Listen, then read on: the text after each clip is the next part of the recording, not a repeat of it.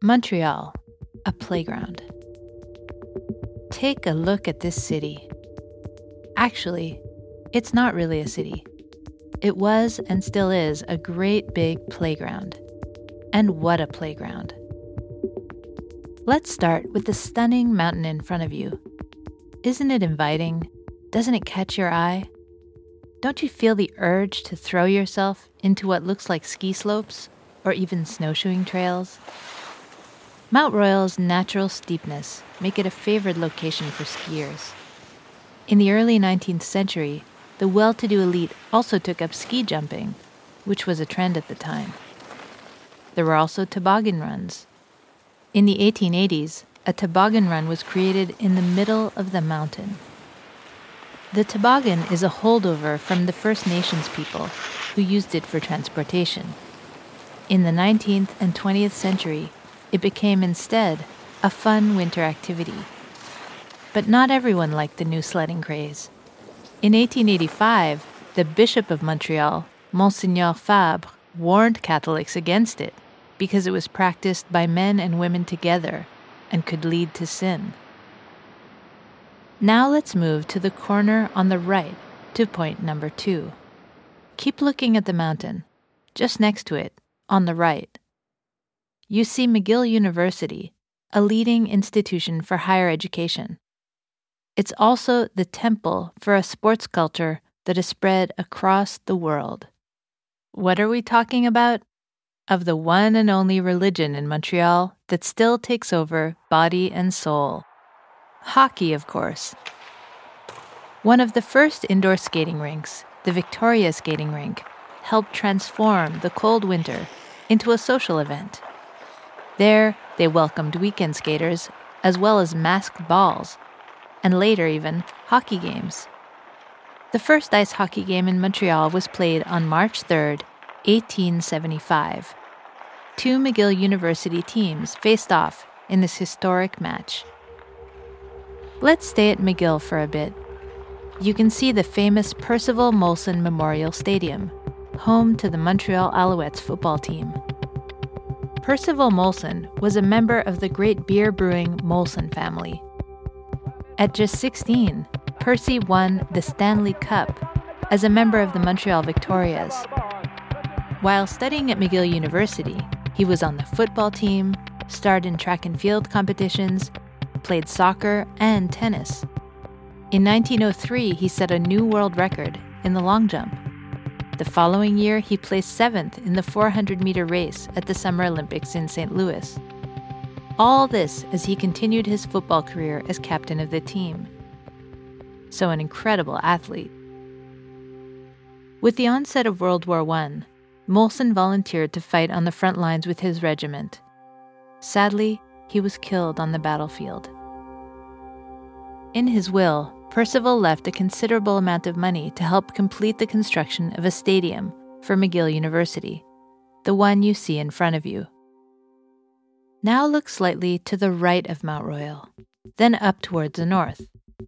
What you see there is Montreal's new tech hub, a sector of video game and multimedia entertainment companies. Many digital media startups have moved into old factories, Softimage, for example, has set up business in Reitman's old clothing factory. And Ubisoft has also set up in what used to be a clothing factory. Now let's move to point number three keeping your eyes on the city, more precisely on the famous Olympic Stadium, with its inclined tower, the tallest in the world. Le stade domine l'ensemble du complexe. Il pourra accueillir plus de 70 000 spectateurs. Une fois terminé, le mât se dressera à 168 mètres, soit la hauteur de 50 étages. Montreal, an Olympic city. In the spring of 1970, Montreal was chosen to host the 1976 Summer Olympics, which only left six years to build everything. Not much time at all, maybe not even enough.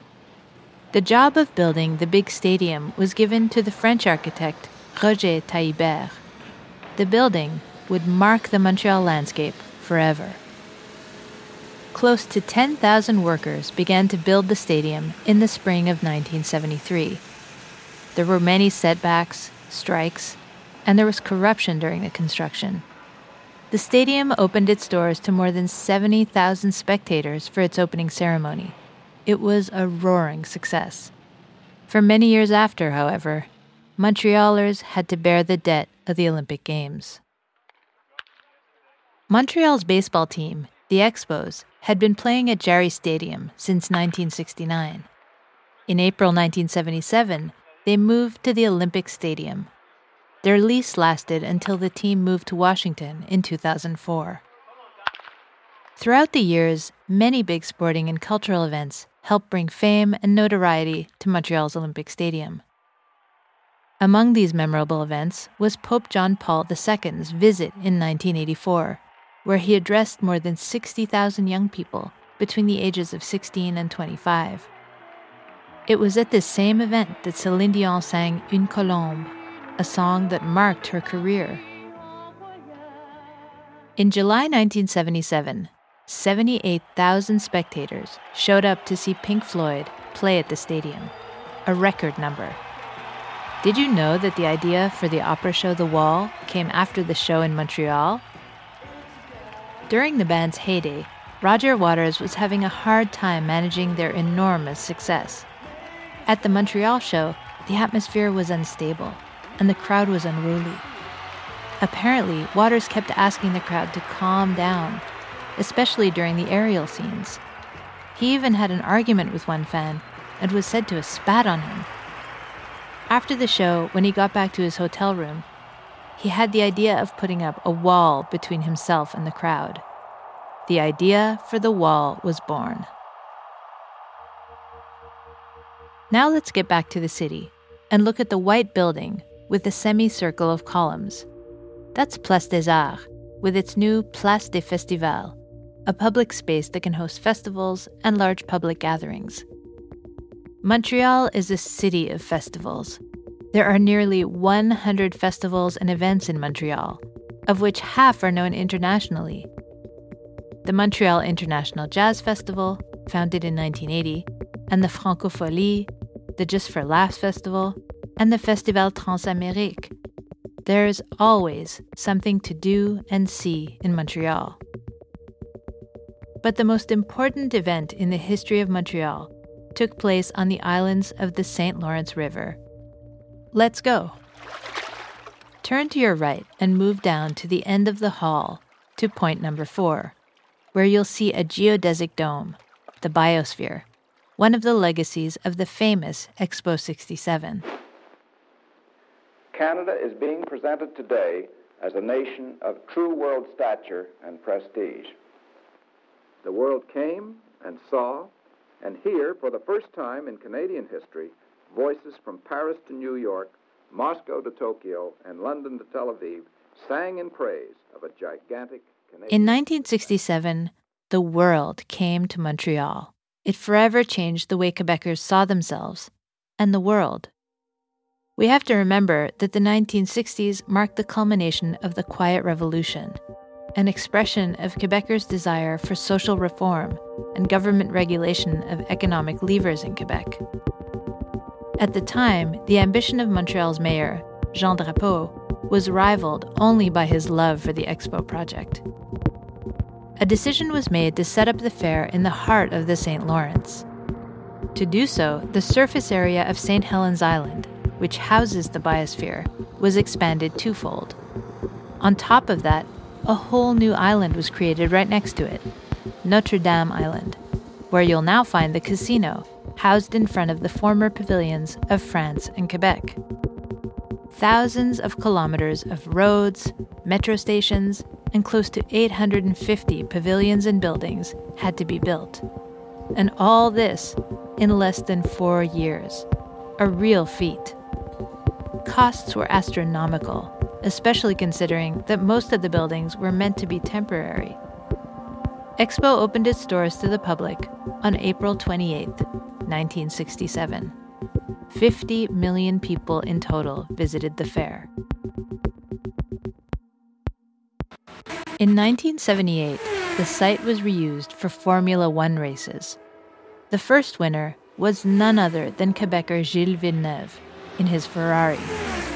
Sadly, he died in 1982, and the circuit was renamed Circuit Gilles Villeneuve in his memory. Now turn to your right and go to the middle of the hall to point number five.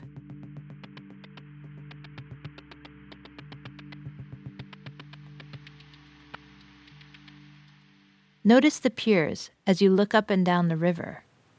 People swam there for a long time. Today, some of those former practices remain, like the one in a place called La Vague Guy, located in Rapids Park in the borough of La Salle to the right. It is one of two natural standing waves found in the St. Lawrence River. The other one is in front of Habitat 67. Unfortunately, neither is visible from these heights, but we highly recommend you go see them. Make your way to the corner of the hall to point number six. You'll see at your feet, among the skyscrapers, a big black flat roof. This building, which from these heights doesn't look like much, is the temple where most Quebecers commune. It's the Bell Centre, home to the Montreal Canadiens hockey team. The Canadian Athletic Club, better known as the Montreal Canadiens, was founded in 1909 by John Ambrose O'Brien, the son of a rich Ontarian industrialist. His idea was simple to commercially exploit the rivalry between the two main language communities of Montreal.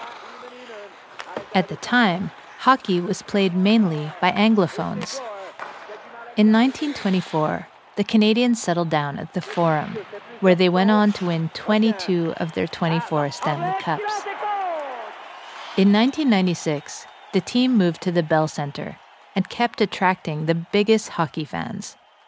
Today, the Bell Centre is also the primary concert venue for major events.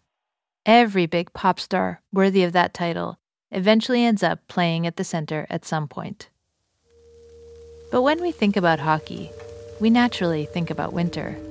Let's come back to where we started, at Mount Royal, where you'll be able to learn about the seasons in Montreal.